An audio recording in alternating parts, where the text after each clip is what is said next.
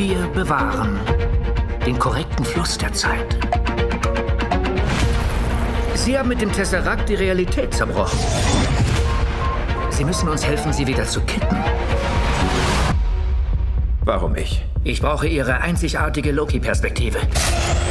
Bekomme ich eine Waffe? Nein.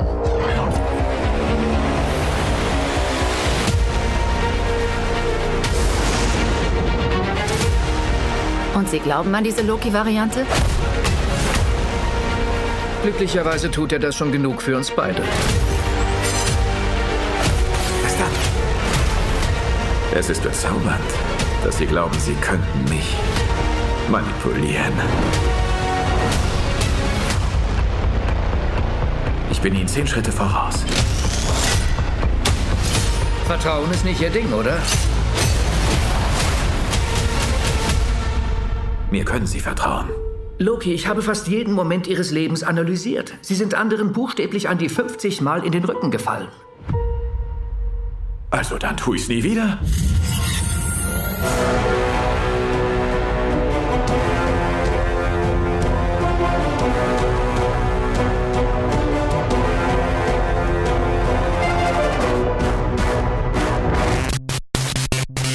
Oh ja, ich habe gerade mitgedacht. Ja, hallo und herzlich willkommen zu unseren Reviews diese Woche. Ich habe Joe gerade absolut überrascht mit einem, mit einem Shotgun-Opening. Holy shit. Piu, piu. und piu, piu geht die erste Serie los, über die wir diese Woche reden. Loki, die neue Disney Plus Marvel Plus Plus Serie. Marvel Plus, ja, genau. So, ne, ich meine, über Loki, unseren, unseren allerliebsten, unseren allerliebsten Sherlock-Klon. ich meine, haben, haben, beide irgendwie ein ähnliches Fan-Following mit, mit so weirdem Attraktivitätscharakter, den ich nicht so richtig nachvollziehen kann.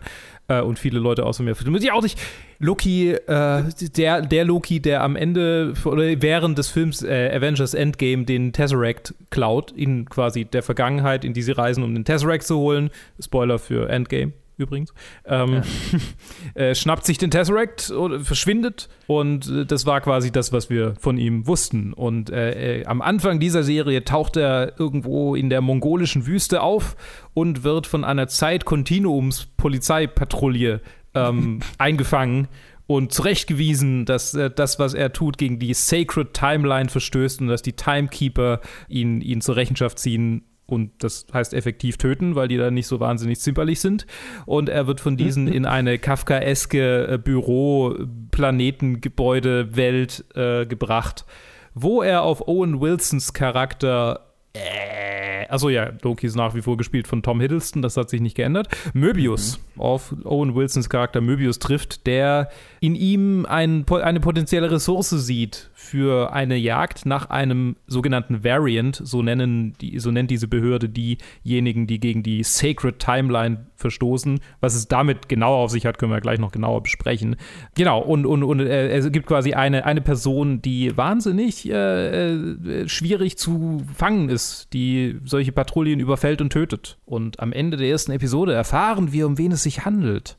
Aber falls ihr die erste Episode noch nicht gesehen habt, sagen wir es erstmal, wie wir die erste Episode fanden, bevor wir dann spoilern, was am Ende der ersten passiert. So würde ich sagen, ist ganz fair. Oder? Okay, okay, okay, fair enough. Interessant. Also, es ist, es ist mir fast peinlich, wie sehr ich immer vor jeder dieser Marvel-Serien sage, äh, und dann in, im ersten Review sage, ey, war, war, war gut. War gut.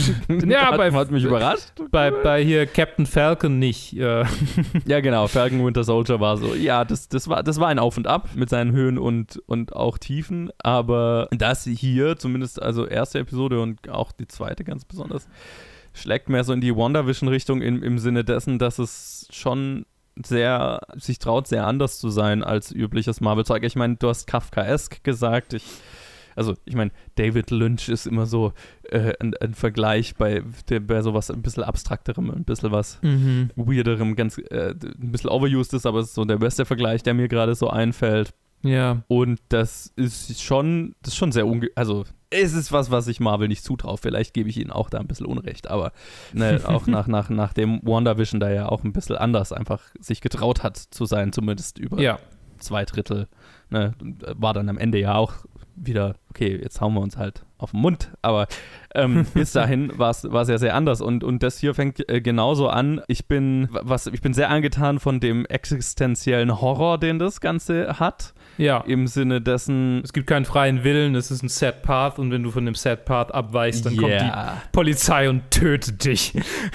Genau, also und ich bin auch, also da, ich tue mich auch schwer, da konkret drüber zu reden oder zu urteilen, weil ich glaube, das ist nicht, ich habe das Gefühl, das ist nicht das finale Outcome oder das Mhm. die, die Realität, die wir, also ne, ich, ich würde mal über, über diese, über die Auswirkungen dieser Reveals würde ich mal abwarten zu urteilen bis vielleicht zum Ende der Serie oder bis noch ein paar Ja. Episoden rein, weil ich habe das Gefühl, das könnte nicht, das könnte sich ändern oder nicht die ganze Wahrheit sein. So. Es gibt ja viele Fantheorien schon. Zu, Ja, gerade auch zum, gut, zum ja, Ende der jeden Fall. zweiten Folge, wo ich, wo ich vielleicht so ganz kurz drüber reden möchte, wo wir das einfach schnell, Ja. schnell ansagen.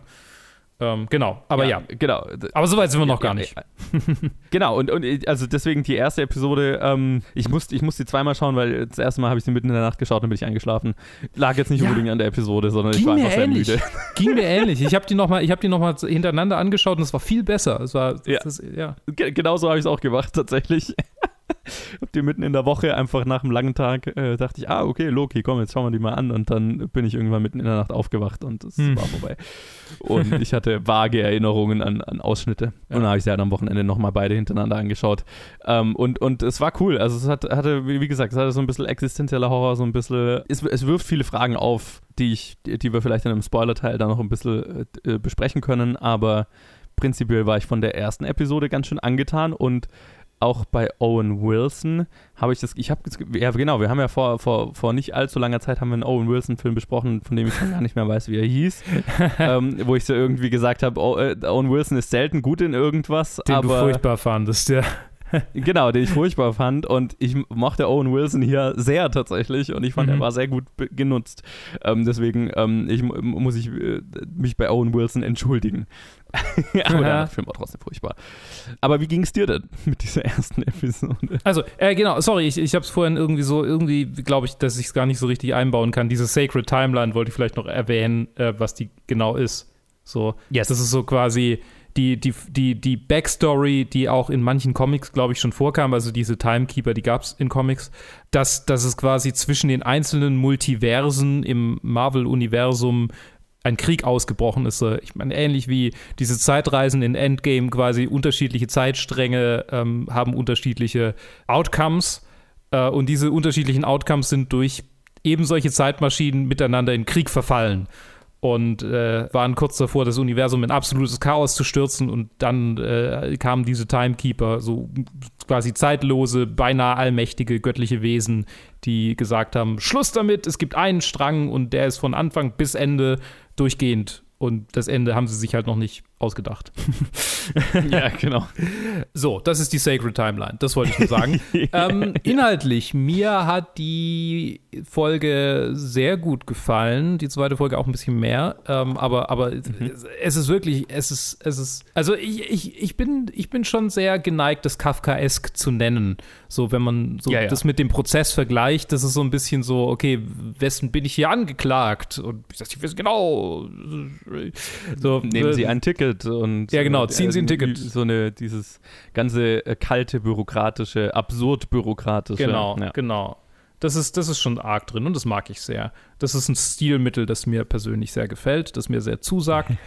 ähm, ich habe mich tatsächlich auch manchmal visuell an die, an die Prozessverfilmung mit, wie heißt er noch, Orson Welles als Anwalt hier aus Äh, Psycho. mit Anthony Perkins. Anthony Perkins war es, genau, mit Anthony Ja. Perkins als, als die, ich glaube, der heißt sogar Möbius mit Nachnamen, oder?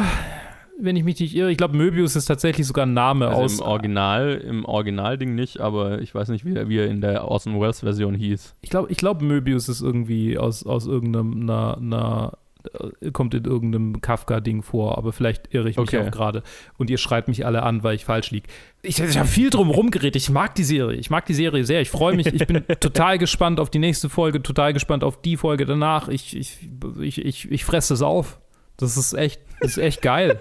Wirklich gut. Wir sind, wir, sind, wir sind weit weg von Superhelden. Von Total. klassischem Superhelden-Entertainment hier und das ist sehr erfrischend. Und ich meine, äh, wir haben, ich habe noch gar nicht erwähnt, also Tom Hiddleston spielt natürlich die Rolle auch sehr gut und tatsächlich, was mir hier gefällt, also Loki war immer jetzt ein ganz netter, unterhaltsamer Charakter und bekommt aber jetzt hier gerade in der ersten Episode, aber auch in der zweiten deutlich mehr Tiefe, weil sich deutlich mehr Zeit genommen wird, auf ihn als Charakter einzugehen, also seine eigenen Motivationen und wie er sich selber sieht und der Rolle, die er spielt. Das fand ich sehr interessant, Mhm. weil das war, fand ich bisher nicht klar, Ja. wie er sich selber in diesem großen Ganzen wahrnimmt. Und das kriegen wir eine relativ deutliche Antwort. Und das ist spannend. Ich meine, das ist die expliziteste Variante davon, aber das ist ja bisher in allen drei dieser Serien irgendwie so, dass der Superheld oder die Superheldin, um die, um die oder die es geht, sich dieser Frage stellen muss, was ist meine Ide- Identität im Angesicht irgendwie dieser ganzen Ereignisse, Hm. die jetzt über diese, Mhm. dieses Universum bisher so passiert sind. Stimmt. Ja, ist auf jeden Fall einer der Grundfragen von allen drei Serien bisher. Das stimmt. Ja. Und ich meine, in diesem Fall ist es tatsächlich eine Grundfrage, die in der ersten Folge ziemlich explizit einfach angesprochen und einfach literally beantwortet wird. Ja, ja. So richtig äh, Therapie-Session-mäßig. genau. Sehr konfrontative und ich würde sagen borderline abusive Therapie, aber ja. in den 60ern wäre es durchgegangen. Ja. Und so sieht ja auch die Ästhetik von diesen Räumen aus. Also äh, ja, hm, hat sich's wieder. Aber damit können wir eigentlich schon mal für diejenigen sagen, die jetzt noch gar nichts über diese Serie irgendwie wissen oder geguckt haben, äh, guckt euch die erste Folge an. Und wenn nicht, Ja, schaut euch die erste Folge an, ob die euch liegt. ja, So. wenn nicht, dann müsst ihr es wohl damit leben, dass wir ab jetzt äh, die erste Folge spoilern, äh, was am Ende passiert. Nämlich finden wir heraus, dass der Variant, den sie jagen, Loki selbst ist. Eine andere Variante von Loki. Genau. Und die zweite Folge ist einfach eine coole Detektivgeschichte mit so richtig, also so, ich meine, hier ist die Sherlock, die, die Sherlock-Analogie vom Anfang kommt tatsächlich ungeplanterweise gar nicht mal so, gar, gar nicht mal so schlecht hier an. Ja.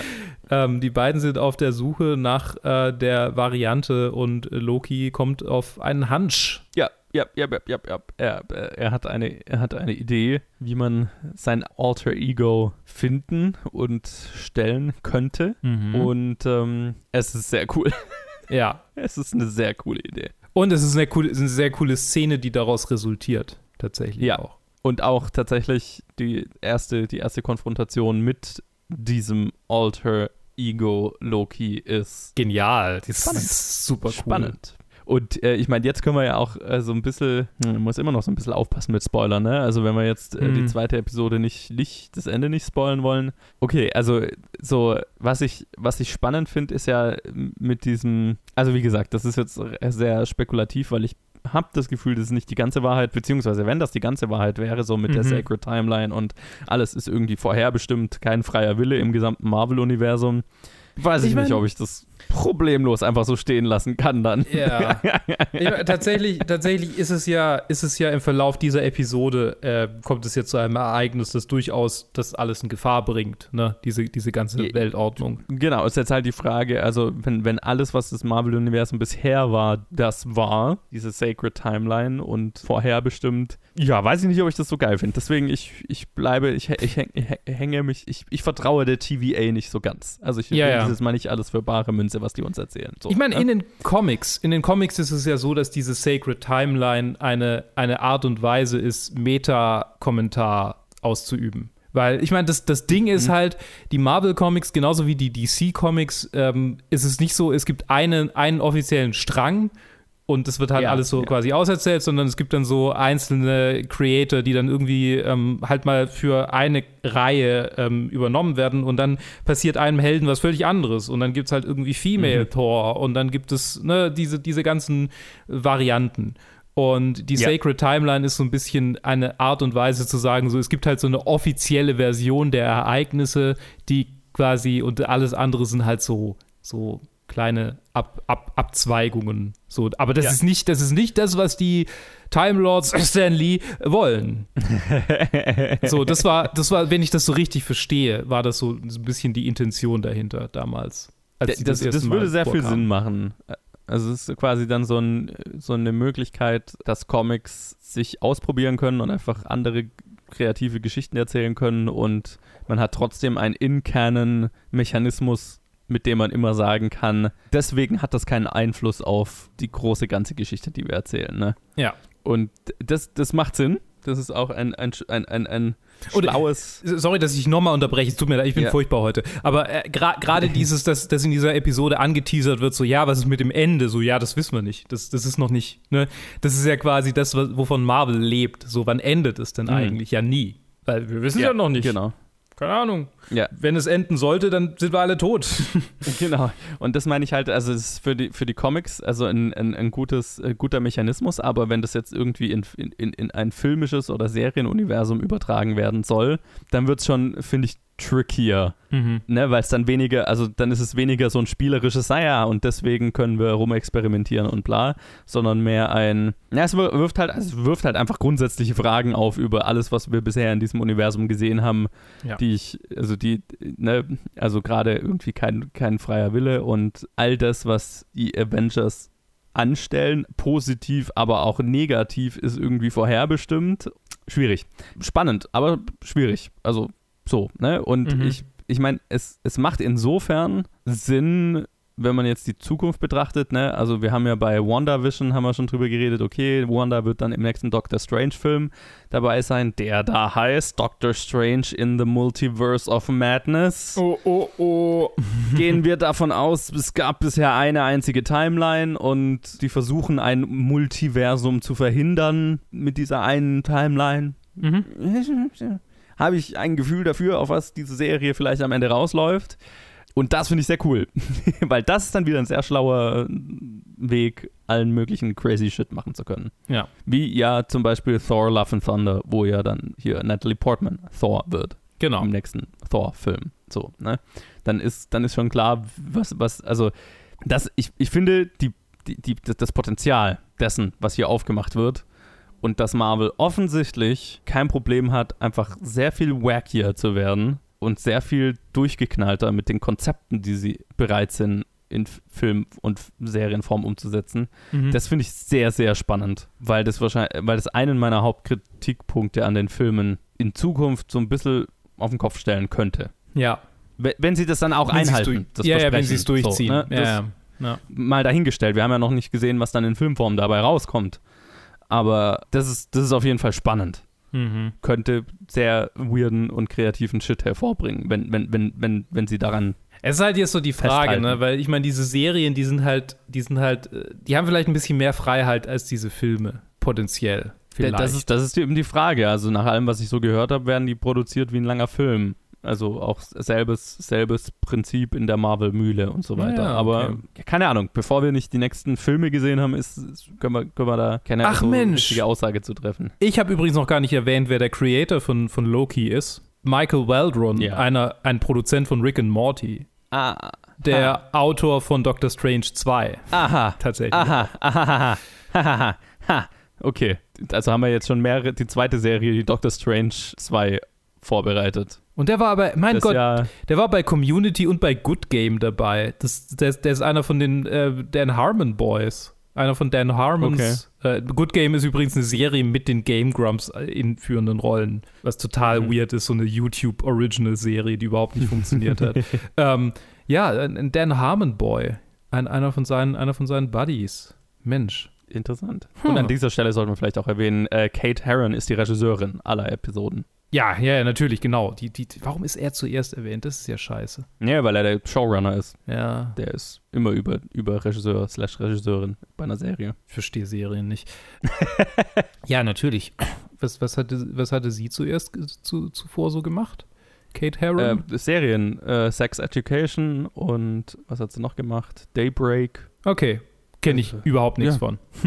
Nee, ich auch nicht. Und dann halt so ein paar Episoden und Kurzfilme. Also auch, auch noch sehr am Anfang ihrer Karriere, was, was natürlich sehr spannend ist. Und ich finde, hat äh, schon äh, mit diesen zwei Episoden ganze Arbeit geleistet. Also Mhm. sehr, sehr cool. Oh ja, Sehr cool. oh ja. Bin gespannt, was, wie es in der dritten Episode weitergeht. Wenn wir, Spoiler, Spoiler, Spoiler, Oder willst du nicht nochmal eine Spoilerwarnung ein, einfügen? Oh, da, von mir aus, du, ich habe ich hab nichts dagegen. Wenn wir sehen, was mit weiblichem Loki, weiblicher Loki-Variante passiert, oh, die einfach mal gerade die Sacred Timeline gesprengt hat. Genau, wenn wir, wenn- wo, ich weiß nicht, ich, mir selber ist nicht aufgefallen, ich habe es dann irgendwo auf Twitter, glaube ich, gesehen, bei, wo, wo er am Anfang seinen ganzen Bürokratiescheiß unterschreiben muss und so weiter, ist Mhm. auch irgendwo so ein, so ein Profil und da ist auch bei Gender ist diverse oder sowas bei ihm angegeben. Ah, okay. Das heißt, er ist oder non- non-specific oder was weiß ich. Also Ja. er ist schon von vornherein als nicht männlich oder weiblich gekennzeichnet. Deswegen finde ich Non-binär, es spannend, ja. dass wir, dass wir genau eine, eine männlichere und eine weiblichere Version haben, die aufeinandertreffen sozusagen. Ja, ähm, ich meine, es gibt ganz viele Fantheorien, dass es eigentlich ein anderer Charakter ist, die sich als er ausgibt, also die sich als Loki ausgibt, nämlich Auch Enchant. möglich. Es könnte Enchantress sein, keine Ahnung. Es sind Fantheorien, die im Internet rumspuken. Ja, gena genauso wie ähm, hier äh, Mephisto in, in WandaVision, ja. Ja, ja, ja, ja, wahr. genau, natürlich.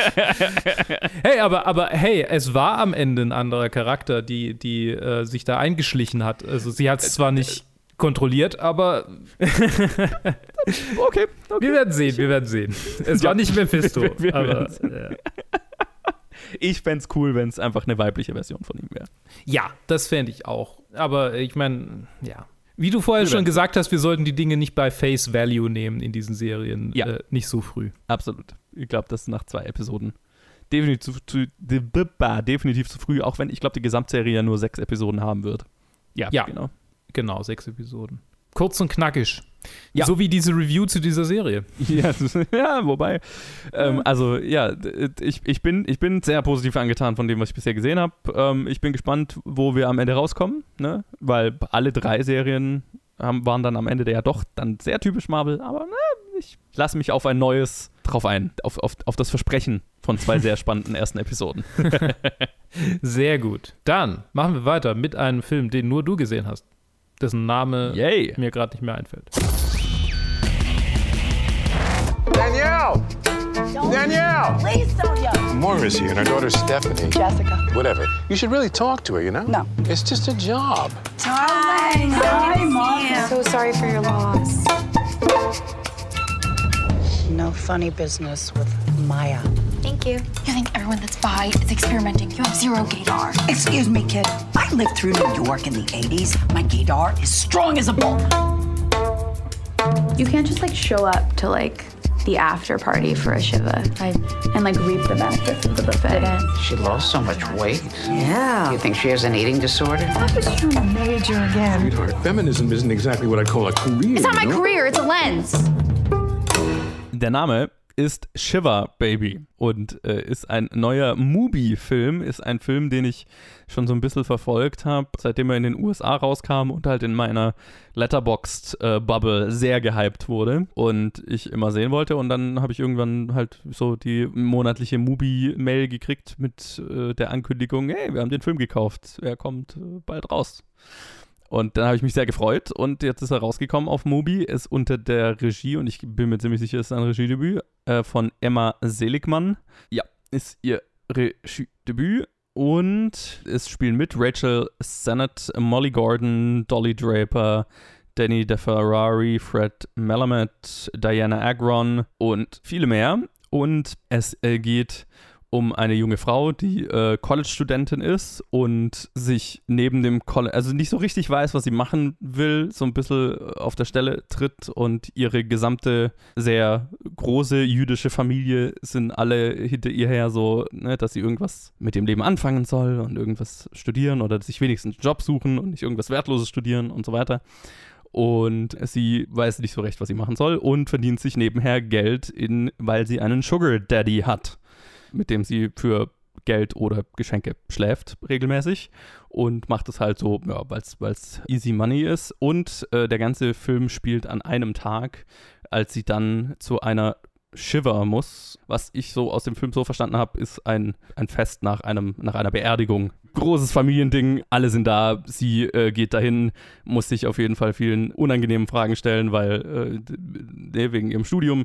Gleichzeitig taucht dann plötzlich ihr Sugar Daddy da auf, weil sich rausstellt, der ist auch über zwei Ecken mit denjenigen verwandt, die jemanden hier verloren haben. Und jetzt plötzlich macht das die Angelegenheit schon schwerer. Und noch dazu ist ihre Ex-Freundin auch bei dieser Familienangelegenheit, von der sie sich getrennt hatte vor kurzem. Und das Ganze eskaliert dann immer mehr und sie versucht quasi panisch die ganze Zeit einerseits die Beziehung zu ihrem Sugar Daddy geheim zu halten, nicht mit ihrer, ist ihre Ex-Freundin zu vermeiden, aber zu der sich schon irgendwie sich noch hingezogen fühlt. Also es ist auch nicht so. Und dann taucht auch noch irgendwann die Ehefrau von ihrem Sugar Daddy auf, von dem sie nichts wusste. Und die hat ein kleines Kind dabei, von dem sie nichts wusste. Und es ist der, ein absoluter Horrorfilm für Leute mit jeglicher Art von Social Anxiety oder sonst mhm. irgendwas, mhm. weil es einfach ein, ein, ein, kontinu ein kontinuierliches Eskalieren von Awkwardness, von unangenehmen Situationen, von unpassendem Verhalten in einer Social Group, wo das nicht, nicht gut ist. und es ist großartig. Ich glaube, ich habe das sehr kompliziert beschrieben. Aber er ist, er, ist, er ist richtig gut. Er ist knackige 78 Minuten auch nur und äh, keine Minute länger, als er sein muss. Äh, wie gesagt, er beginnt äh, im Prinzip mit diesem, mit dem Ankommen bei dieser Feier und dann endet mit dem Gehen von dieser Feier und in diesen 78 Minuten passiert einfach wahnsinnig viel. Und ich möchte gar nicht spoilern, auf, auf, also gar nicht zu viel spoilern, wie sich diese Beziehungen, dieses Beziehungsgeflecht aus unterschiedlichen äh, Leuten dann entwickelt über den Film, aber es ist es ist wahnsinnig anstrengend, weil also ich habe ich konnte also ich habe die ganze Zeit sehr mitgefühlt ja schon oft erwähnt, wie sehr ich Partys hasse und fast noch schlimmer, wenn, wenn, wenn du lauter neugierige Familienmitglieder und Freunde und so weiter hast, die alle dich fragen, was machst du eigentlich mit deinem Leben? Und dann äh, hast du irgendwie noch so ein paar Geheimnisse, die nicht ans Licht, Tageslicht kommen. So, ah, es ist, ist schon sehr, sehr, sehr, sehr, sehr cool gemacht und ein wirklich guter Film für zwischendurch. Das ist echt ein Snack von einem Film, einfach ne, mit seinen 78 Minuten, den kann man mal kurz wegschauen. Und es ist ein super, super cooles Regiedebüt. Ähm, ich bin sehr gespannt, was Emma Seligmann als nächstes macht. Auch, auch, super, auch super toll gespielt, übrigens, äh, von, von allen Beteiligten. Molly Gordon kannte ich ja schon aus zumindest Good Boys, so ein Film, der vor zwei, drei Jahren oder so mal rauskam, wo sie schon sehr gut drin war. Ich kenne sie auch noch von irgendwas anderem. Booksmart kommt sie drin vor. Booksmart ist sie, ja, natürlich, genau, in Booksmart ist sie. Ja, also es ist ein anstrengender Film, aber ein sehr guter Film. Ich hatte sehr viel Spaß und ich kann ihn wärmstens empfehlen. Shiver Baby auf Mubi. Definitiv anschauen. Ich möchte nur mal noch kurz erwähnen, falls du es noch nicht erwähnt hattest, dass es auf einem Kurzfilm, gleichnamigen Kurzfilm, also ja. den gibt es von der Regisseurin von vor zwei Jahren mit ebenfalls der hier wieder Hauptdarstellerin Rachel Sennett, auch schon damals in der Hauptrolle. Ah, okay, sehr cool. Ja, wollte ich nur kurz erwähnen. Vielen Dank. Wie schön, der Vollständigkeit halber. Ja, also schaut ihn euch an. Und äh, jetzt machen wir eine Überleitung zu, ich bin mir ziemlich sicher, Ted, der gleich mit dabei sein wird. Und einem von zwei Sachen, die er mitreviewen wird. Und wir hören uns dann in dieser Konstellation gleich nochmal am Ende. Bis gleich. Bis gleich.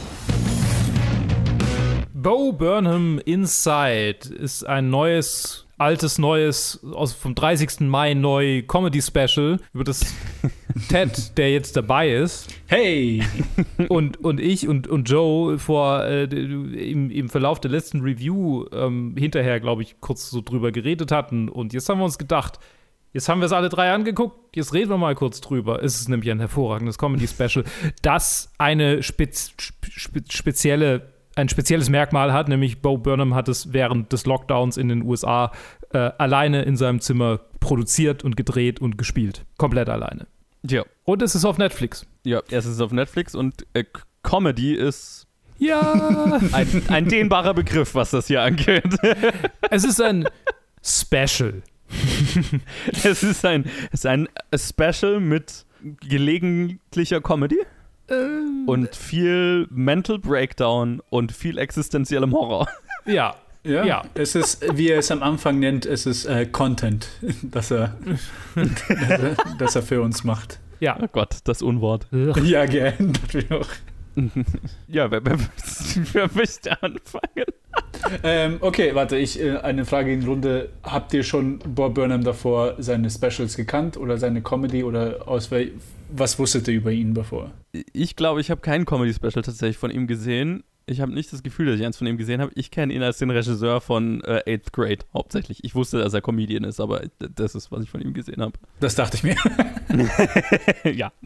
ähm, ich kannte Bo Burnham als diese illustre Figur, die mal auf YouTube groß geworden ist und der eigentlich alles aszendiert, was noch auf YouTube rumhängt und der manchmal in irgendwelchen Interviews aufgetaucht ist und ich habe mir davor nie so richtig ein Comedy-Special von ihm angeguckt, weil ich immer dachte, die Lieder, ich, hab, ich kannte Lieder, äh, die auf YouTube gepostet sind und hatte so eine ungefähre Ahnung davon, was so sein Stil ist, nämlich halt sehr viel Publikumsbeleidigung und äh, Self-Deprecation.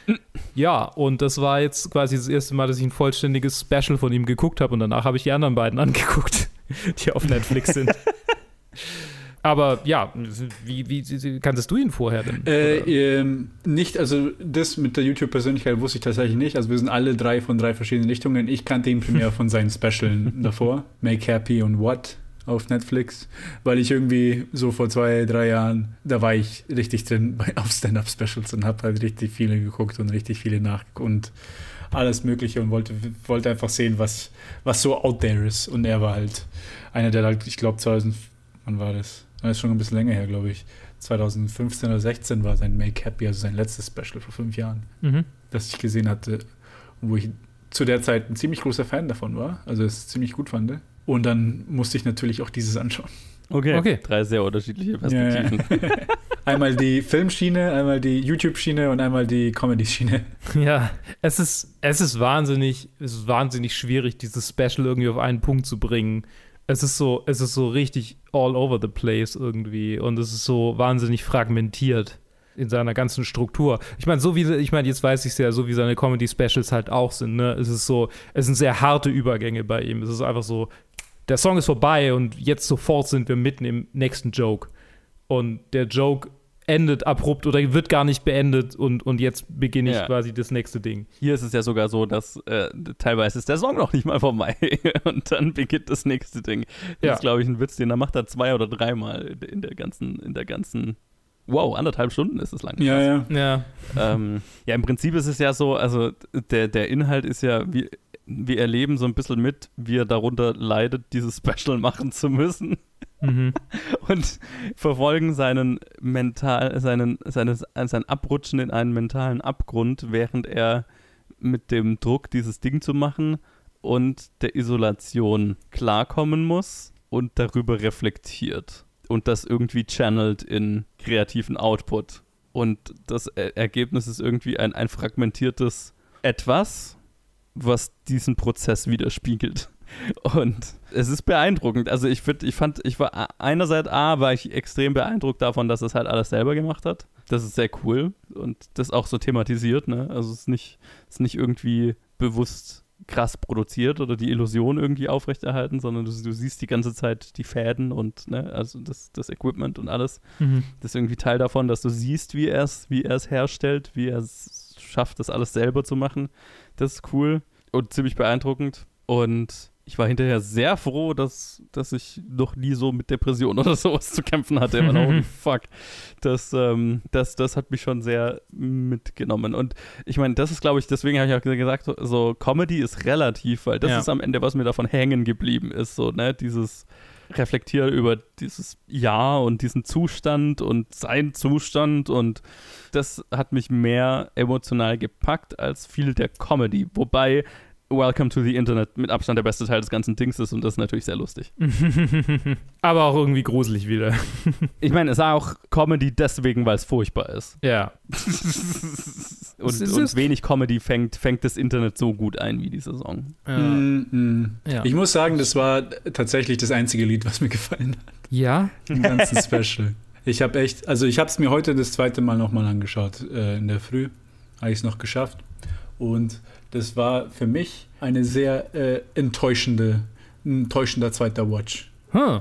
Muss ich okay. sagen, wovon ich überrascht war. Weil ich beim ersten Mal, ich, ich war so hin und her gerissen. Ich, ich, ich, ich konnte viel respektieren und appreciaten, was auch jetzt der Johannes alles erwähnt hatte. Aber ich hatte nicht wirklich so ein klares Gefühl am Ende. So, wie stehe ich dazu? Was denke ich darüber? So, deswegen habe ich auch halt angeschaut, ich habe es auch keine Wertung gegeben, weil ich einfach nicht wusste, äh, ich konnte irgendwie nichts wirklich, also, es war komisch. Und dann heute bin ich, glaube ich, auf den Punkt gekommen, wo ich gemerkt habe, was mich stört an dem, an dem Special, ist, dass ich die ganzen Lieder nicht mag, was halt so 95% des Specials sind. Und was ich gemerkt habe, was mich daran stört, ist im Vergleich zu seinen vorherigen. Die Sache ist halt, auf, auf der Stage, da macht er auch viele dieser abrupten Übergänge, äh, die Lieder, die er macht. Und er spielt oft sehr gern mit Sprache, was äh, so ein, so ein Wortspieler ist er. Und seine zwei, seine zwei Pillars, die er hat von seinem Humor, ist zum einen, dass er dich überrascht im Song, mhm. was, das, was, was singt, was vielleicht ein bisschen out of left field ist und was du nicht erwartet hättest und in dem Kontext dich zum Lachen bringt. Und dann in seinen richtig guten Lines ist das gekoppelt mit irgendeinem Commentary zu irgendeinem Thema. Wo er dann, das schafft er ganz gut, die zwei Sachen zu verbinden, finde ich. Und mhm. das hat mir gefehlt in vielen von diesen Liedern. Weil ich hatte das Gefühl, dass sie, dass es oft keine Punchlines gab, sondern er einfach nur quasi Sachen gelistet hat und nicht wirklich mal was dazu gesagt hat. Eine, also der, der mir am meisten in den Kopf kommt, ist dieses White Woman's Instagram, ja. wo ja, was, wo halt einfach der Joke fehlt für mich. Es war einfach so, ah, okay, er, er beschreibt das, was man kennt, also diese, dieses Klischee beschreibt er in dem Song und mehr geht er darüber nicht, über, darüber geht er nicht hinaus. Und bei vielen von mhm. anderen Liedern macht er dasselbe, wo er, wo er, wo es viel beschreibend ist und sehr wenig kommentieren und auch ganz wenig Punchlines, wenn überhaupt. Und dann war Welcome to the Internet, das war das Gegenteil davon. Das war das, wo Back to Old Form für mich, für, für seine, was ich von ihm gewöhnt war, was mir dann super gefallen hat, weil das, das war klasse.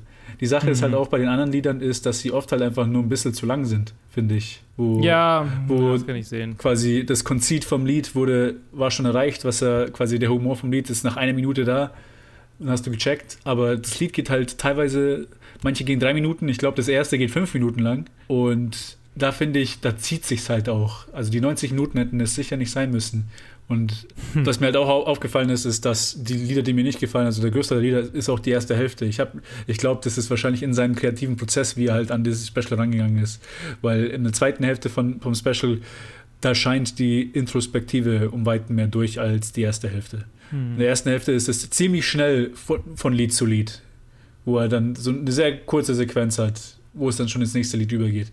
Und, er, und erst später lässt er ein bisschen Luft zum Atmen wo er sich deprimiert filmt, was, was oft auch wo ich auch ein bisschen Probleme damit mhm. hatte, weil ja, ja, es, es, fühlt sich so ein bisschen so, so an, so was, was willst du jetzt damit, dass du es filmst? Ist es jetzt, also auch so, ist es jetzt, ist es jetzt, ist es real oder nicht? Und, und das ist, warum? das ist genau die Sache, weil ja. er, ist ein, er ist ein Schauspieler auch und er mhm die Sache ist, die Sache ist halt, man merkt, wie viel Arbeit da reinsteckt, in das Lighting vorzubereiten, die Composition vom Shot sich auszudenken. Quasi in jedem von diesen Shots ist ein Haufen Gedanken fließen damit rein. Keins von denen ist wirklich so, wie es da zu sein scheint, dass einfach er da hockt und die Kamera läuft und äh, er ist ja. am Ende. Aber das ist ja alles geplant. Und ich weiß, beziehungsweise so fühlt es sich für mich an. So fühlt es sich für mich an. Das, das will ich nicht sagen, dass das da alles so ist, wie, es, wie ich es gerade sage. Aber das gibt mir dieses, dieses Feeling und ich weiß, also es kratzt mich irgendwie komisch. Ich kann es nicht wirklich erklären. Kratzt mich auf eine das, komische ich, ich Weise. Ich, ich, ich kann es verstehen. Tatsächlich ist das so, was mir daran gefallen hat, weil ich hatte so das Gefühl, dieses ganze Ding ist, fühlt sich an wie so ein Stream of Consciousness, Einblick in seinen Kopf und ne, das ist auch, was ich meine, wenn, wenn, wenn, wenn ich sage, irgendwie, okay, der Prozess wird dann zum Content selber. Ne? Also so, okay, irgendwann hat er halt einfach keine Idee, was er machen soll. Mhm. Und dann ist die Depression darüber, dass er nicht weiß, was er machen soll, der Inhalt. Und dann inszeniert er halt das und dann setzt er halt auch ein Licht dafür und so weiter. Aber das ist, das ist das, was ich so spannend fand. Und tatsächlich, also keine Ahnung, ich habe jetzt natürlich keine anderen Comedy von ihm gesehen, wo ich es vergleichen kann, aber das, ich fand das eben das, das Interessante daran, ne, so diese, diese eher so inhaltslosen Songs oder so White Woman's Instagram oder so weiter.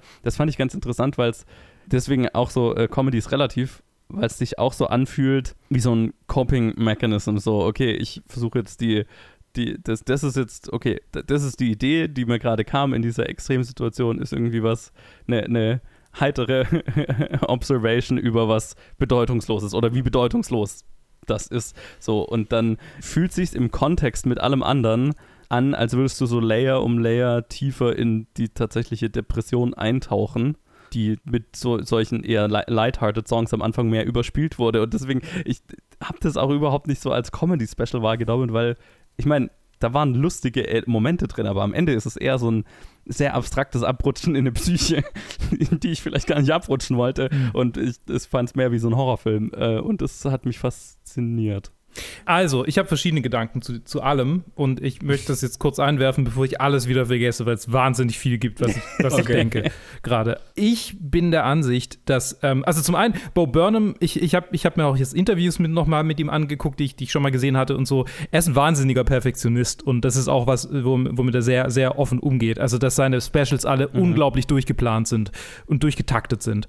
Und ähm, das ist was, was in diesem, in diesem Special einerseits glaube ich, durchaus drin ist. Also viele Dinge, die sich fühlen sich vielleicht nicht so hundertprozentig genuin an, weil irgendwie so im Unterbewusstsein ist so, er macht es so, er inszeniert es so. Es sind so komische Breaks und, und er will quasi dir vor Augen führen. Und auf der anderen Seite glaube ich aber, dass hier nicht so viel Perfektionismus drin ist wie in den anderen Sachen, weil es keine andere, also im Prozess keine andere Person gibt, die mit drauf guckt. So, ich glaube, ich glaube, die, die Specials sonst, es gibt schon, ich kann mir schon vorstellen, dass es irgendwie äh, Kontakt zu Menschen gibt, die da irgendwie noch Feedback geben und so, aber der, das Thema dieses Specials ist ja Lockdown und, und oder Quarantäne oder Isolation von anderen und was die Isolation mit uns macht. Und ich glaube, insofern ist es schon fast Meta-Commentary, dass du, also tatsächlich glaube ich, dass es gewollt ist, dass manche Songs einfach keine Pointe haben und dass manche Songs einfach weil, mhm. weil sie halt so der Alltag im Lockdown sind. So, ja, so ich sehe jetzt dieses Instagram und ich habe nicht mehr irgendwelche Gedanken dazu. Ich habe nicht mal mehr den Insight, den ich damals hatte, weil ich keine Menschen mehr habe, mit denen ich mich austausche und weil das quasi jetzt einfach tatsächlich meinen Tag füllt. Und weil ich jetzt halt schon seit Stunden auf diesem Instagram rumscroll und, und ähm, das ist die einzige Observation, die ich habe, ist, dass ich es eigentlich total scheiße finde. Und ähm, das ist so, das, dieses Selbstreferenzielle, finde ich, wird hier absolut überspitzt, weil er, weil er nicht mal mehr mit Humor irgendwie sich selbst sieht, sondern sich eigentlich nur noch verabscheut. Und, und das, ist, das, ist, das ist so wahnsinnig stark in diesem Special drin, dass es halt, also ich verstehe das total, dass die Songs nicht catchy sind, weil es, sie, sie ich glaube, sie sollen das auch nicht so wirklich sein. So, es ist, es ist mehr so, so, so sehr wie ich mir auf den Sack gehe, so gehe ich euch jetzt auf den Sack, bis ihr, bis ihr die Nase voll von mir habt. Also mhm. entweder, entweder es ist schon so designt, dass sie es gar nicht sein sollen, oder es hat den unterbewussten Effekt ja, ja, ja, dessen. Ne? Beides, ein, beides also ob das jetzt eine bewusste Entscheidung war oder nicht, aber das sehe ich schon auch so, ja. Ja, interessant. Ja, ich weiß nicht. Ich weiß nicht, ob das irgendwas für mich. Die Sache ist, dass, dass am Ende die Intention irgendwie das für mich nicht ändert. Dass das ja. alles so alles mhm. so nichtssagend ist und viel zu lang und äh, einfach so, oh, okay, das hätte man. Die Sache ist hier, dass Songs natürlich alles in die Länge ziehen. Wenn du ein, wenn du ein, ein Bit schreibst und du machst ein Bit über dieses eine Thema, dann machst du einen Joke, wenn du ihn erzählst, sind es 20 Sekunden, wenn überhaupt. So, ja. wenn, je nachdem, wie du halt ein, wie du eine Story herstellst zu deinem Joke. Und wenn es halt leider in Songform ist, dann wird es halt schnell, lang, äh, schneller, äh, schnell länger, weil du halt es halt auch gut verpacken musst. Das kann, kann ja auch nicht irgendwie so aus dem Nichts kommen. Und das ist halt genau das Problem, wo er sich, ich glaube, so ein bisschen festgefahren hat. Vielleicht hat er, vielleicht wollte er keine Standardwitze schreiben, wo er auch ein paar welche in seinen, in seinen Specials hat, weil seine Specials sind nicht so musiklastig wie dieses hier. Aber vielleicht wusste er einfach nicht, wie er das im Kontext von keinem Publikum, wie man, wie das zu machen ist. Und dann ist Musik vielleicht der einfache Griff, aber die Sache ist halt, ich glaube, das war halt eher so für mich ein Fehlgriff, wo das äh, auch nicht wirklich hilft mit dem, was er versucht, mit dem Special zu machen. Also, ich, ich glaube, es ist die Länge. Also, ich, ich habe mir Make Happy angeguckt und es hat genauso viel Musik im Verhältnis zu Jokes wie, wie Inside. Ja. ja. Definitiv. Ja, vielleicht, sogar mehr. fühlt sich's Ja, vielleicht, weil es halt einfach nur diese 90 Minuten sind, ja. Ja, weil Make Happy ist halt 60 Minuten und ich glaube, What ist Mhm. auch nicht arg viel länger. Ja, ist auch eine Stunde. Also, Und da gibt es da gibt's kein Lied, wo er drei, drei Minuten dran hockt, sondern das Nee. ist. Ich habe ich hab, Nee. ich hab einen Purpose für das Lied, ist dieser Joke. Ja. Und höchstens 90 Sekunden oder sowas und dann geht er zum nächsten über. Und ich glaube, das ist, vielleicht ist es einfach nur so ein gewaltiges Pacing-Problem für mich, wo es einfach so, Mhm. okay, I get it. Ich verstehe Ja. den Joke. Und dann vieles halt, vor allem auch dieses White Women Instagram ist, vieles ist dann so dasselbe immer wieder, weil er zeigt so, er imitiert halt Instagram-Bilder und Instagram-Videos. Und so nach dem dritten verstehst du, dass es Imitationen sind und nach dem 25. ist das so, okay, ich weiß nicht, wieso das immer noch dauert. Also. Ja. Ich meine, das ist halt eine Entscheidung. Ich glaube ich glaub tatsächlich, dass es eine kreative Entscheidung Ja, ist, die, wahrscheinlich. die, die dir bewusst vor Augen führt, also die, die aus seiner Sicht halt bewusst vor Augen führt, ähm, wie sehr ihn das alles eigentlich ankotzt. Mhm. Ähm, und dass es halt auch keinen Punkt gibt. So, es gibt keine Pointe. So, alles ist scheiße Mhm. in seiner Welt an diesem Punkt.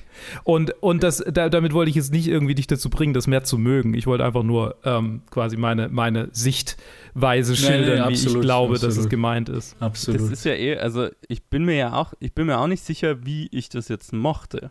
ich, ich bin, aber, also ich habe dem auch keine Bewertung geben können, weil ich bin sehr fasziniert davon, was ich da gerade erlebt habe. Und es, es war ein Erlebnis, ähm, aber ich könnte, ich könnte es jetzt nicht bewerten in irgendeiner Weise. Ich Ja. Es war ein Erlebnis. Ja. Und ich habe ich hab diesen einen Song, den habe ich jetzt wirklich rauf und runter gehört die ganze Zeit. Ne? Welcome to the Internet. Das ist wirklich auch hängen geblieben. Und der Rest ist mehr so ein abstraktes Mutfilm, keine Ahnung, ähm, ein abstraktes Abrutschen in eine Psyche. Und das habe ich erlebt. Und es hat mich zum Nachdenken gebracht und es hat mich bewegt. Aber Hm. deswegen finde ich es schwer, es ist ein Comedy-Special. Also, ne, es ist, es ist, es ist ein Comedy-Special, keine Frage, aber also so habe ich es halt dann am Ende nicht erlebt. Und also ich bin sehr fasziniert davon, aber wie gesagt, eine Bewertung oder eine Empfehlung, ich fällt mir schwer, Ja, ja, ja. daraus zu ziehen am Ende. Ja, es ist auch, ja, das ist auch, auch die Sache, ich weiß nicht. Ich meine, er ist jetzt nicht der Erste, wo man, wo er vielleicht die Comedy wegfallen lässt für emotionalen Punch. Da ist ja vor Mhm. einigen Jahren, als Nanette rauskam, das ist ein, ein Special von einer, einer australischen äh, lesbischen Frau, wo es halt auch viel darum ging, wie sie durch, also wie eine lesbische Frau zu sein, was, was, wie das Leben halt schwer für sie ist oder was auch hier auch ist Mhm. passiert und wo sie halt auch in ihr Trauma reingeht und viele Momente einfach nicht lustig sind, weil sie ja hoffentlich lustig sein sollen und es halt auch in die Richtung geht oder von Neil Brennan, das, ist, das war der Co-Writer von der Chappelle Show, der hat eine Comedy-Special ausgebracht, das Free Mics heißt, wo er auf einem Mic diese Story Jokes macht, wo es halt eine lange Story draus wird und wie halt viele Observational Comedies macht. Auf ein, er hat dann so drei Mics aufgestellt und dann auf einem Mic macht er einfach nur One-Liner und auf dem dritten Mic redet er über seine Depression und seine Probleme mit seinem Vater und like, ohne irgendwelche Ponten, ohne, irgend, ohne irgendetwas wo halt so ein bisschen Introspektive halt drin ist. Die Sache, was auch hier, wo es mir, was mich vielleicht auch gestört hat, ist, dass neben, neben den Songs, dass er oft sich nicht gelassen hat, wirklich introspektiv zu werden. Weil oft hat er quasi, er zeigt uns emotional, was quasi wie er sich fühlt, aber dann, wenn, wenn, wenn er anfängt über so Sachen zu reden, entweder wird einfach, kommt einfach nur ein Cut und dann fängt ein random Song an und ist vielleicht beim ersten Mal als Joke gespielt, aber ich habe eher das Gefühl, das, das passiert viel zu häufig.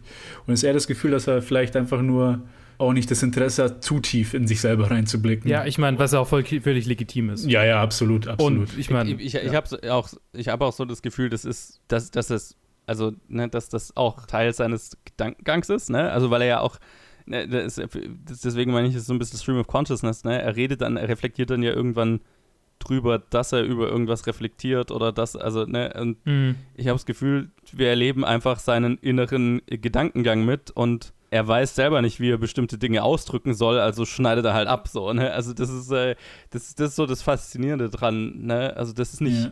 Und es hat uns angesteckt. Wir sind Ja, gerade hart, hart drin. Wir sind gerade hart drin. Und ähm, ich Ja. glaube, wir könnten noch wahnsinnig viel länger über, diesen, über dieses Special reden. Aber ich weiß, Richtig. dass äh, die Aufnahmen, die wir bis jetzt schon gemacht haben, da wir ein bisschen äh, unsequenziell aufnehmen, ähm, ist schon beinahe jetzt, also jetzt sind wir über einer Stunde. Ähm, und Ja. wir haben noch einen anderen Film zu besprechen. Also würde ich sagen, Ah ja.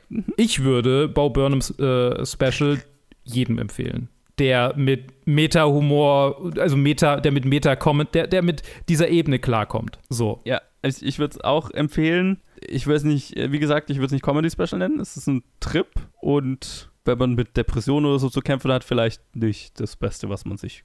Ja. Aber vielleicht ist es auch, vielleicht braucht man das auch, aber muss man es vielleicht dann selber entscheiden, ob man, ob man das dann will. Mm, Ja, ich würde auch sagen, also ich würde sagen, die Leute, die es immer noch interessiert nach diesen 25 Minuten, den, denen empfehle ich es hundertprozentig. Ansonsten muss, ihr müsst halt beachten, jetzt nach, nach, nach, unseren, nach unseren Gramble, ob das was für euch ist oder nicht. Alright. Dann würde ich sagen, Trenner und dann reden Ted und ich über eine Serie. Uh. Ere I saw a dappled wonder settling across the fields, hovering on angel wings, brandishing a blazing shield. Where do they go? The ones that run away and never return. There is nothing here but suffering. Pain and suffering. It is time to go. Girl in that bulletin is wanted for the murder of a child. Man lost my mama. Then me. Ain't no way he ever given up on finding me. There's anger in you. It'll fuel you, yes, but what's the worst kind of fuel? The worst kind. Savagery a man is capable of when he believes his cause to be just.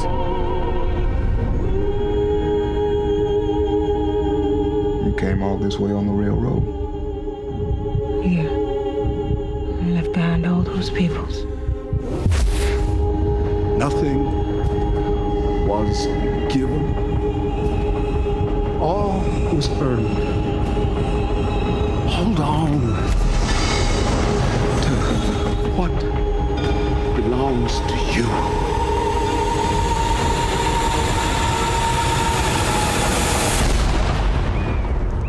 The Underground Railroad ist eine neue Amazon Prime Miniserie im, im Sinne Mini. Es ist ja, es ist vorbei dann. Ist vorbei, ja, ist eine Ja. Miniserie, ja. Ja, genau, kommt, ja genau, kommt, kommt nichts mehr.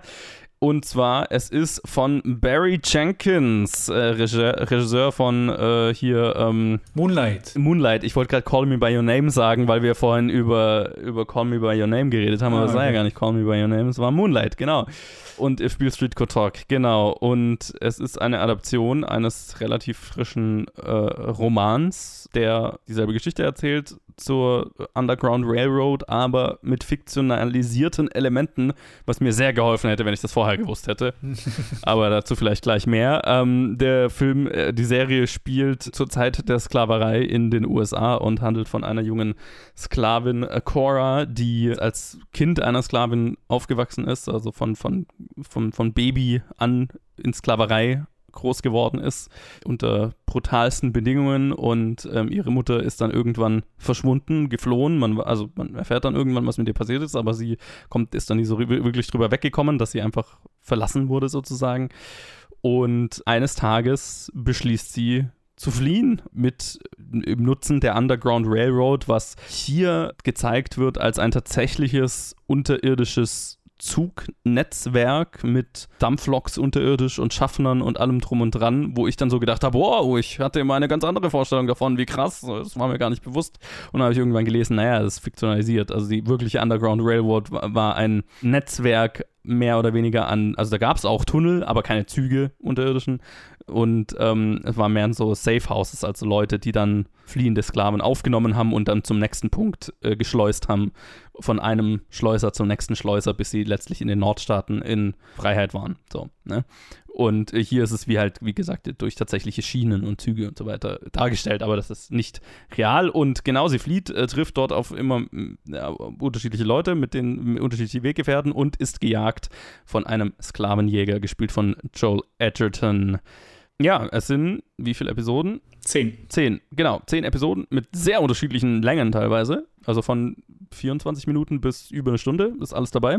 Äh, Ted, wie hat dir das Ganze denn gefallen? Du bist ja ein definitiv großer Barry Jenkins-Fan, das kann man, glaube ich, sagen. Absolut. Also Moonlight fand ich finde ich klasse. If Beatrice Could Talk war ja einer meiner absoluten liebsten Filme des Jahres, als er rauskam. Und auf den yes. schaue ich immer noch sehr fond zurück. Ich muss den mir unbedingt wieder anschauen, weil ich habe ihn seit dem Kino nicht gesehen. Ist wieder komisch jetzt. Die zwei Sachen, über die ich rede in den Reviews, sind, bin ich wieder so gespalten, weil hier weiß ich auch nicht, wie ich mich wirklich über diese Serie fühle. Weil die Sache ist, das Visuelle, was Jenkins schon bei seinen Filmen gezeigt hat, das ist auch hier mit dabei. Es sind äh, sehr viele wunderschöne Shots da. Das ist alles unglaublich inszeniert. Also es sieht einfach nur unglaublich aus in den meisten Fällen. Die Sache ist, dass mir, äh, dass ich nicht weiß, ob das bei vielen Sachen auch einfach die richtige Wahl war. Es unglaublich schön aussehen zu lassen, wenn's, wenn auch wenn sehr grausamer grausame Gewalt gezeigt wird, vor allem halt an, an schwarzen Leuten. Und ich weiß nicht, das, das ist, glaube ich, mitunter das Gewalttätigste, was ich gesehen hatte, als, als Depiction of Slavery, auch von der Sklaverei von der, in den mhm. USA. Ich hatte, ich hatte bisher nichts gesehen, was, was von der grafischen Gewalt drüber hinausging.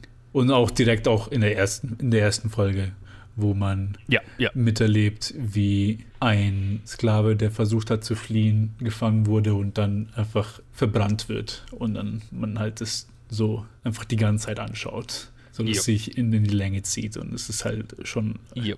traumatisch. Genau so, was, ich bin ein bisschen scattert, ich weiß auch nicht. Weil, weil äh, ich kann es echt nicht sagen. Die Sache ist halt auch die, äh, Joe Edgerton ist auch ein Schauspieler, den ich sehr mag. Vor allem, was ich ihn, wo ich ihn kenne, ist es einer, den ich immer, immer sehr gemocht hat.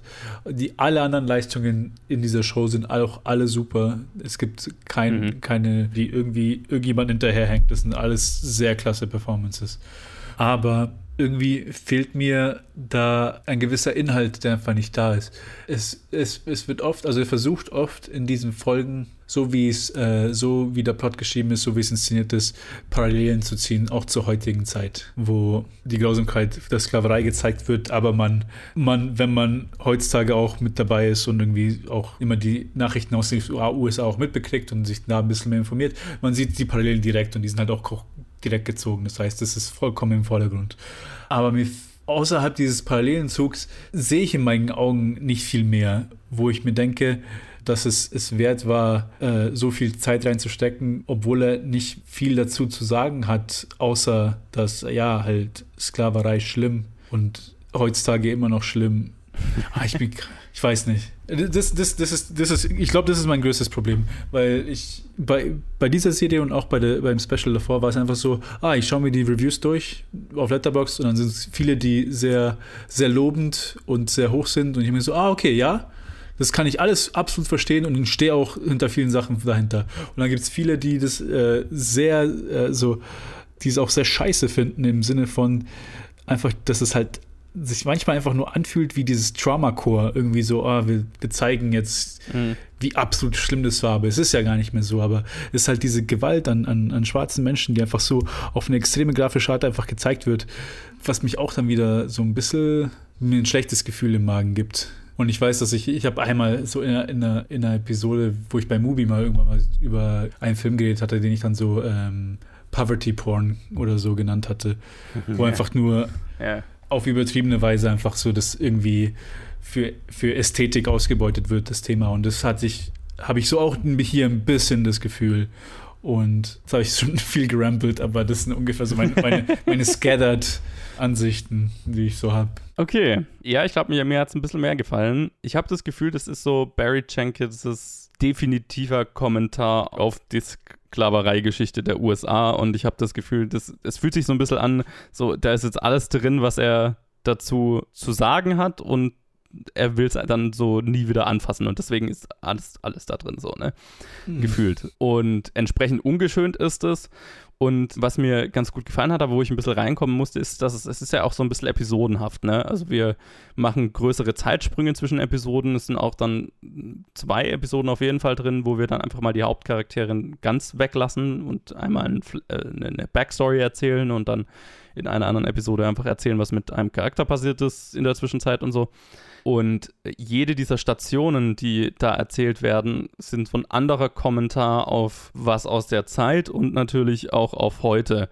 Und das wechselt ganz oft zwischen einfach der, der, der, der absoluten Grausamkeit der Zeit und, und den Nachwirkungen in die heutige Zeit, aber dann auch so, ähm, was mir auch total hängen geblieben ist, ist einfach so, ähm, ganz speziell halt bei so ein paar Episoden, die dann auch in so einer Community spielen, wo sich schwarze Menschen quasi, ähm, also befreite schwarze Menschen dann eine eigene Community aufgebaut haben für sich, wo es dann tatsächlich auch so eine richtige Feier dieser von von dieser von einer sich entwickelnden Kultur ist. So ne also so richtig und auch ähm, ne also es gibt auch die eine oder andere Love Story da drin und so weiter. Und ich meine das ist ja was er an was er auch davor interessiert war ne? Also Mhm. seine zwei anderen Filme sind sehr poetische Inszenierungen von, von Liebesgeschichten. Und ähm, das ist mir hier auch total hängen geblieben, so dass das Feiern dieser Kultur, die sich da entwickelt, in diesen widrigen Bedingungen und der Menschen, die, die daraus entstehen, gezwungenermaßen. So, ne? Hm. Und das ist, es ist so ein bisschen scattered dadurch, weil da so viel drin ist und auch kein, also es ist schon eine geradlinige Handlung dadurch, dass wir Coras Weg so ein bisschen verfolgen, aber die Stationen haben wenig miteinander zu tun, außer dass wir von Station zu Station uns hangeln. Mhm. Ähm, und ich meine, die Episoden sind ja auch nach den Stationen benannt. Ne? Also wir, wir fahren im Prinzip eine, eine Karte mit ihr ab. Und das fand ich, das fand ich interessant, aber halt auch, es hat auch ein bisschen gebraucht, bis ich da drin war. Ne, bis ich mir, bis ich mir klar gemacht habe, okay, das, was ist diese Serie überhaupt? Weil das macht es einem nicht einfach, da, einfach da reinzukommen, tatsächlich, finde ich. Ähm, auch dadurch, dass eben so viele fiktionalisierte Elemente drin haben, wie, wie tatsächliche Züge und Schaffner und whatever. Ja, ich hatte, ich hatte sofort, ich so, wenn die jetzt dann auch erklären müssen, was aus dem Smoke wird, wird das irgendwie aus, Ja, wird man das aus der Erde rausgehen sehen? Ich, ähm, Das war mein genauer Gedanke. Ich habe ich hab so gedacht, oh wow, ich wusste gar nicht, dass die tatsächliche Dampfloks da unterirdisch haben fahren lassen. Das war ja dann wohl ein total technisch ausgeklügeltes System. Wie haben die denn, was haben die mit dem Rauch gemacht und so? Mhm. Und dann habe ich irgendwann nachgelesen, nee, nee, nee, nee, nee, nee. Die, die Londoner Urbahn wurde dann irgendwann kurze Zeit später, also ein Jahrzehnt später oder so eingeweiht, aber bis dahin gab es keine unterirdischen Zugverbindungen. Mhm. Punkt.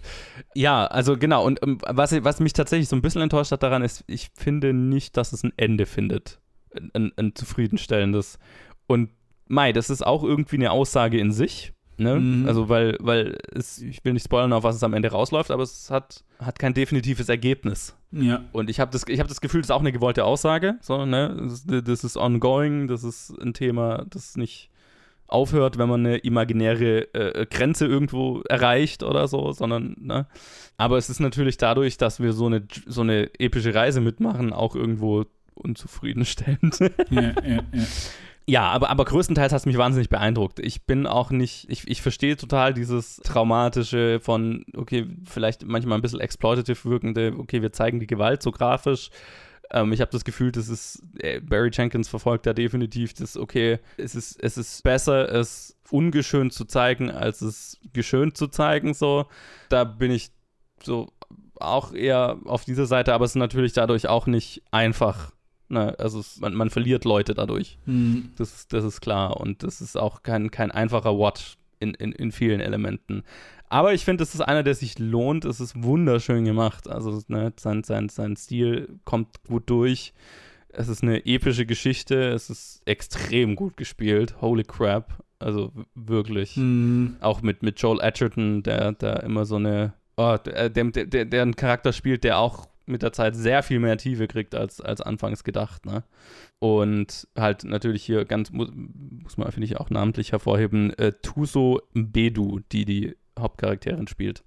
Wirklich großartig. Es ist nicht einfach, ne? Man, man, man muss wissen, auf was man sich da einlässt, aber ich finde, es ist ein, ein lohnenswertes Unterfangen und ich glaube, dann kann man sich am Ende überlegen, ob man, ob man wie ich da so eher dann ein bisschen sich in der Luft gel hängen gelassen fühlt, von worauf wir am Ende rauslaufen, oder ob man das gerade gut äh, auch als Aussage findet. Ich kann beides sehen. Ja, ja. Ja, ich, ich habe es nicht bereut, es zu, zu sehen. Aber vollumfänglich könnte ich es jetzt auch nicht empfehlen, einfach wegen der Krassheit des Themas und wie es angegangen wird. Ne? Ja, da, da stimme ich voll zu. Also ich, ich bereue es überhaupt nicht, das gesehen zu haben. Ich muss sagen, die Abschnitte, wo man, wo quasi, wo Barry Jenkins mehr in seinem Element ist, wenn es wirklich um die, um die schönen Dinge geht, um Liebesgeschichten. Ja, ja. Das sind auch die, die mir am meisten gefallen haben, diese Abschnitte. Und natürlich ist es dann undercut mit, mit extremer Gewalt. Und das ist halt auch so, also keine Ahnung. Ich würde es insoweit empfehlen, dass, wenn ihr euch die erste Episode anschaut und denkt, ihr könnt es immer noch weiter gucken, dann tut das gerne. Aber wenn das schon gereicht hat, dann kann ich das absolut verstehen, wenn, das, wenn, wenn ihr das nicht weiterschauen ja. wollt. Ja, ja, die erste Episode zeigt ja ziemlich deutlich, was die Serie ist und, und die wird nicht schöner, also nicht angenehmer danach. ja. wenn, wenn, wenn das too much ist, dann, dann lohnt es sich, bringt es auch nichts weiter zu schauen, ja. Jo. Alright. Dann würde ich mal sagen, machen wir eine Überleitung zu unserem letzten Film. Und äh, wir hören uns gleich und Ted nicht mehr. Danke, Ted. Bye. Alberto Scorfano. Luca Paguro. Piacere, Girolamo Trombetta. Ist so ein Menschending. Ich bin Art Experte. Was bedeutet das? W was du gerade gesagt hast. Komm mit, ich zeig dir noch mehr. Meine liebe Perle. Da oben wohnst du? Ja, mein Vater und ich. Er ist kaum da, also mache ich mehr oder weniger, was ich will. Ist das nicht gefährlich? Ja, ist das Beste. Alles Gute kommt von der Oberfläche. Und was genau? Luft! Schwerkraft, auch bekannt als Fallen! Der Himmel, Wolken, die Sonne. Wow, du darfst nicht hinsehen. War ein Witz. Du musst sogar hinsehen. Luca ist ein passender Film für mich anzumoderieren. Da ist äh, die Variante meines Vornamens ist, die viele Leute verwenden. Unpassenderweise. ich meine, man schreibt mich mit K, nicht mit C. Das ist halt schon so ein Ding. Ne?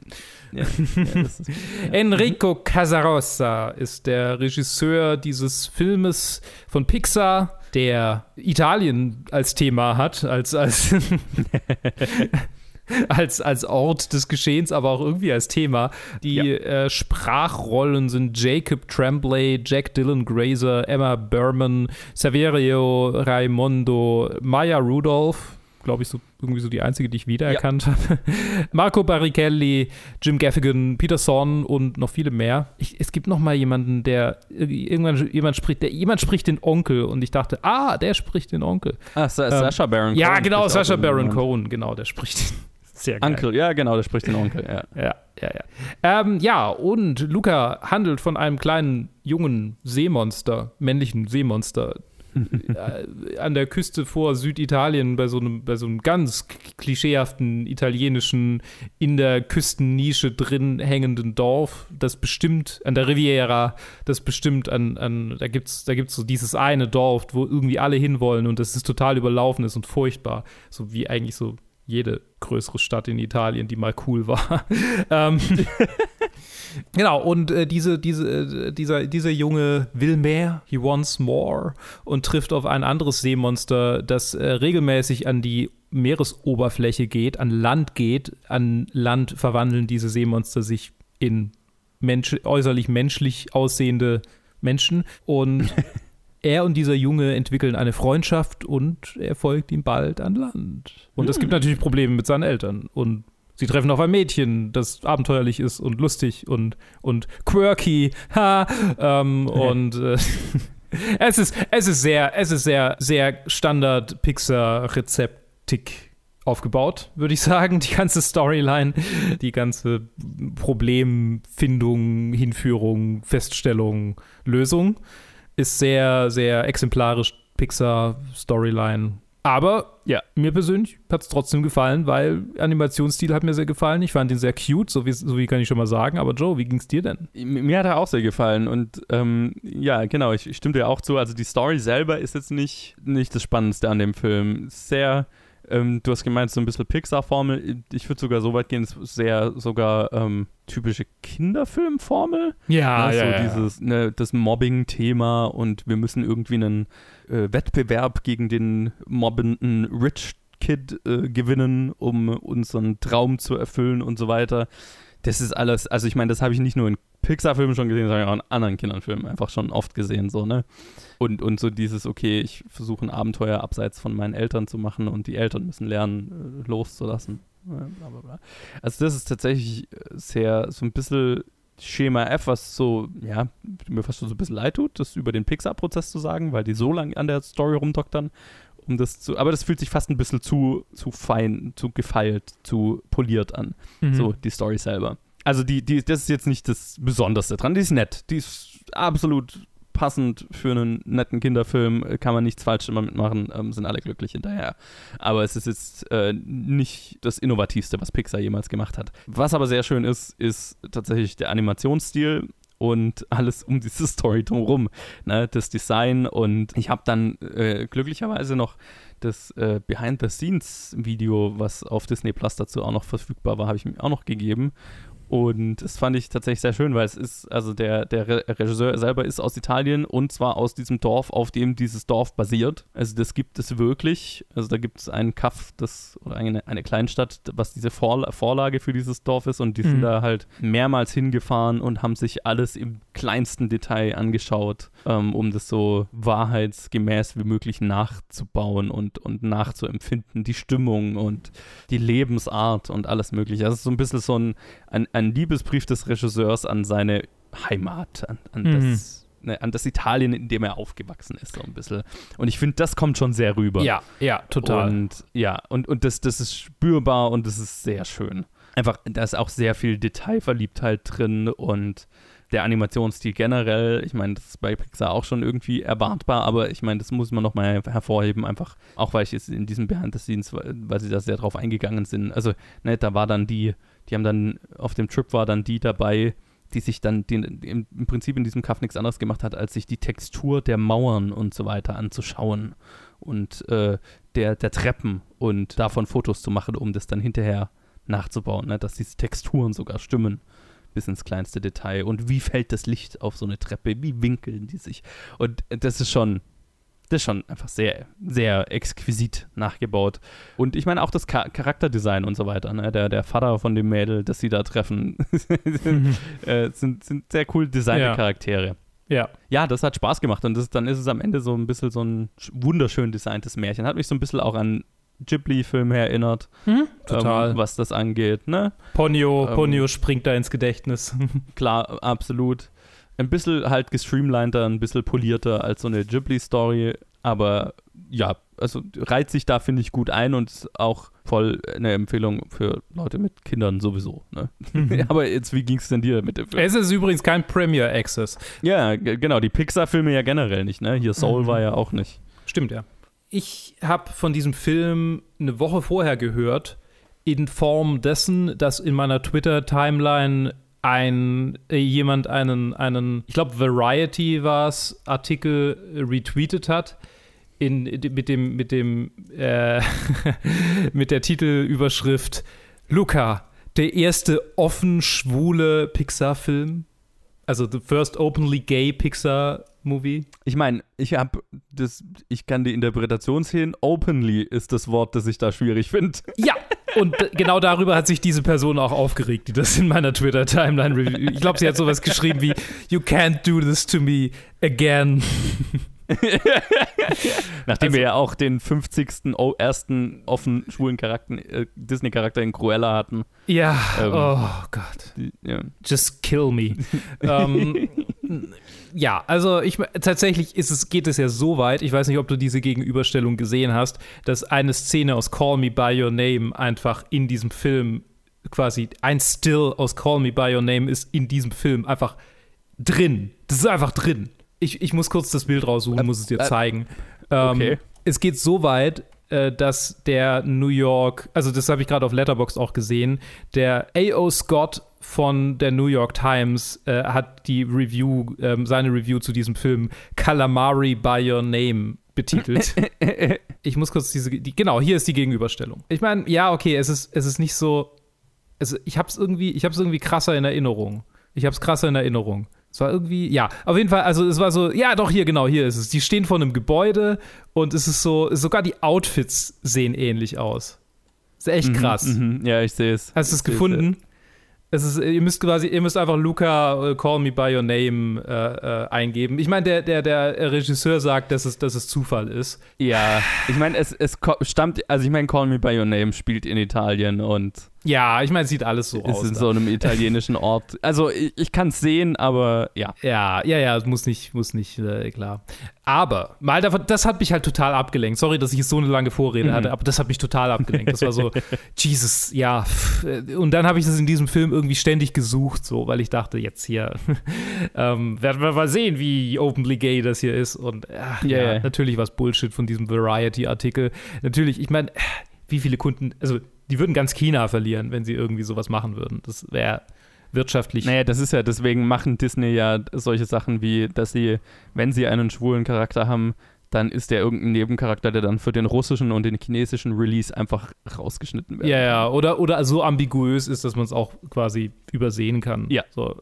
Genau. Und ich glaube, das Es ist hier der schon- Fall. ja. Es ist, es, man kann es reinlesen. Man kann es durchaus reinlesen, dass es so eine Ja. Art romantisches Attachment zwischen den zwei Jungs gibt. Ja. Aber es ist immer noch Teenager. Wenn überhaupt. Aber, und ich würde, ich, ich, genau, ich, ich würde halt auch hier sagen, also ich glaube, ich würde jetzt hier nicht sagen, dass, dass das hier bewusst ist. Also ich glaube, der, der, die Filmemacher hier wollen einfach eine Freundschaft darstellen. Ganz Und genau. man kann das da rein interpretieren und das ist jetzt kein so ein Fall, wo, wo, wo es quasi gemacht ist, damit man es Ja. Das, das in China verkaufen kann, sondern hier ist es Ja, einfach rein interpretiert und der Gedanke ist Absolut. mir gekommen. Ga- ga- Aber ja, es ist absolut so.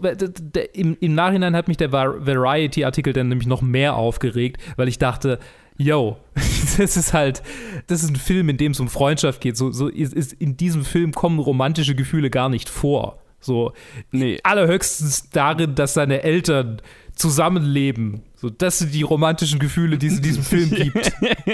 Was zur Hölle wollt ihr eigentlich? Also, das ist wirklich, ja.